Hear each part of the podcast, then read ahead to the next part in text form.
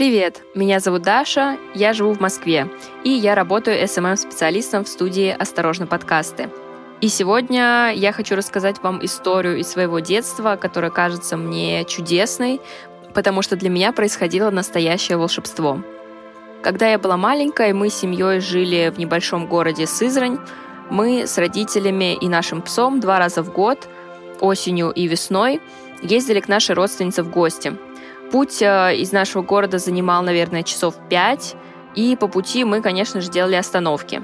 Мы съезжали с дороги куда-нибудь поглубже в лес, находили какое-то местечко типа полянки, пили там чай, ели бутерброды, разминали ноги. Наш пес тоже отдыхал от дороги, бегал, играл и, конечно же, просил у нас что-нибудь покушать. Было одно место, примерно на полпути, в котором мы останавливались практически всегда – это была небольшая полянка, на которой стояли стулья и столик, вырезанные практически из цельных деревьев, то есть как будто бы из огромных пней. И как-то раз во время нашего очередного путешествия, когда мне было лет 8 или 9, мы остановились на этой полянке, по традиции попили чай из термоса, съели наши бутерброды и пошли немножко прогуляться, размять ноги. Пока мама собирала продукты с этого импровизированного стола из пня, мы с папой дошли до края полянки, и я увидела сквозь чащу леса большой муравейник. Конечно же, мы пошли его смотреть. Я заметила около него что-то синее, как будто бы какой-то пакетик, обычный такой целлофановый. Что-то меня в нем как будто бы привлекло, хотя это был обычный мусор. И я потянулась к нему, как будто бы знала, что это что-то для меня. Я достала этот синий пакетик, в нем был пластиковый стаканчик, и в пластиковом стаканчике какая-то свернутая бумажка. И на бумажке было написано «Письмо для Даши». Вот так вот э, где-то в лесу, в муравейнике, в пакетике письмо для меня. Конечно же, мы с папой его сразу открыли, я начала читать. Написано оно было таким корявым почерком, как будто бы пишет какая-то старушка, с многочисленными-многочисленными орфографическими, грамматическими и всякого рода ошибками. И писал мне некий леснушка, некий лесной житель. Он извинялся за свой почерк, сказал, что он плохо видит и что пишет вообще на пенечке, ему очень неудобно писать. Он рассказал, что живет в лесу в согласии со зверями, и птички ему рассказали, что есть такая девочка Даша, которая очень любит животных, любит природу, и он решил вступить э, с этой Дашей в переписку. Сказал, что будет ждать ответного письма на этом же месте и попросил, чтобы я его нарисовала, потому что он знает, что я очень люблю рисовать. Ну, я, конечно же, очень удивилась в какой-то момент задумалась, а вдруг это как-то подстроено, вот, ну, кто это может быть. Но у меня не было ни единой идеи, потому что это лес в нескольких часах езды от нашего дома, муравейник, которому вот, ну, просто почему-то вот я пошла его посмотреть, как будто бы какое-то волшебное стечение обстоятельств. Я не помню, что в этот момент э, конкретно делал папа, когда он вместе со мной нашел это письмо. Он э, также удивился, как я. Мы вместе прочитали это письмо, пошли, конечно же, показали маме, и все дружно удивились. Мы вступили с этим леснушкой в переписку, и каждые полгода я находила новое письмо и подкладывала на то место в этот же самый синий пакетик и в этот же самый пластиковый стаканчик свое письмо. Я рисовала этого леснушку неоднократно, рассказывала, что перешла во второй класс, например, рассказывала, как дела в школе, что я пишу свою книгу о собаках.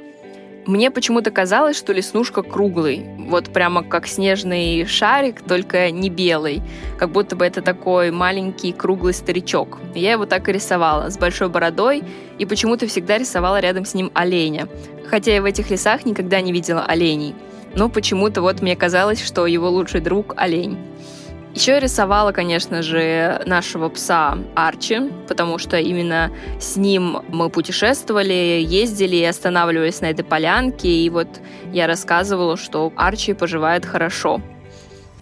Потом мы как-то стали реже туда ездить, и я, естественно, в этом лесу стала бывать тоже реже, и об этом я тоже писала леснушки. И в какой-то момент, может быть, когда мне было лет 13 или 14, переписка прервалась, потому что наша родственница, к которой мы ездили в тот город, она умерла, и мы перестали ездить по этой дороге.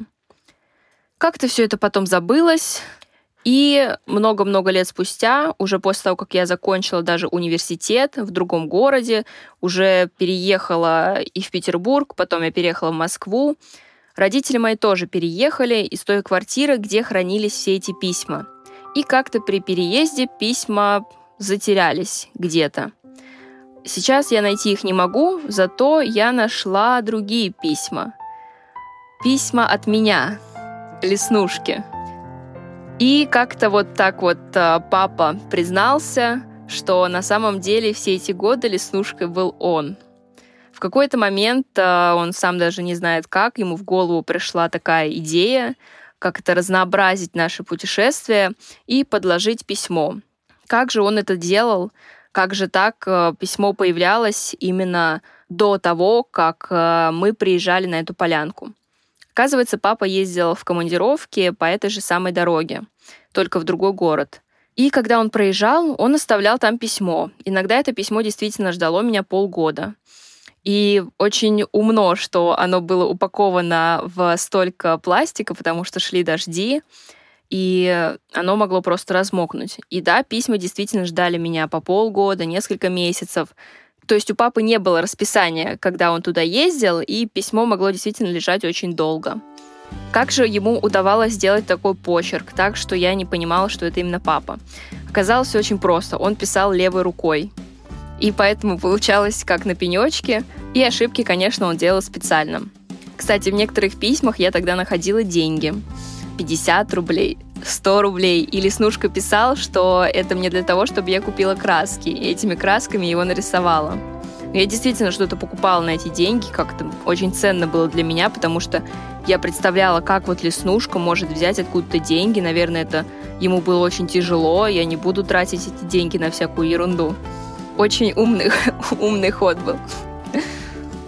Когда папа признавался о том, как на самом деле была устроена моя переписка с Леснушкой, он, мне кажется, не обо всех деталях э, рассказывал, он так смущался немного.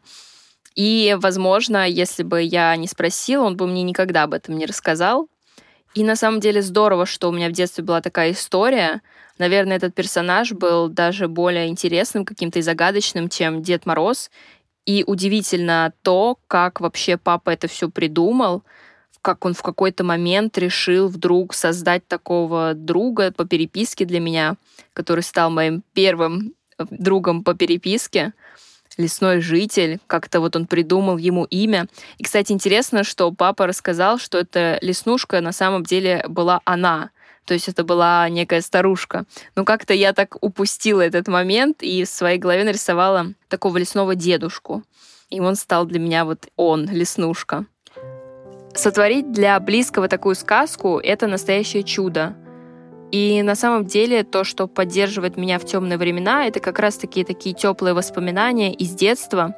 Папа создал для меня такого персонажа, такого друга, которого я пронесла с собой в своих воспоминаниях всю жизнь, даже после того, как я поняла, что на самом деле его не существовало, и это был мой папа все это время.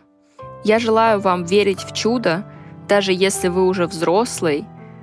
Не забывайте, что даже какие-то мелочи, которые только кажутся вам мелочами, на самом деле могут стать важным и теплым воспоминанием для ваших близких и дать им надежду.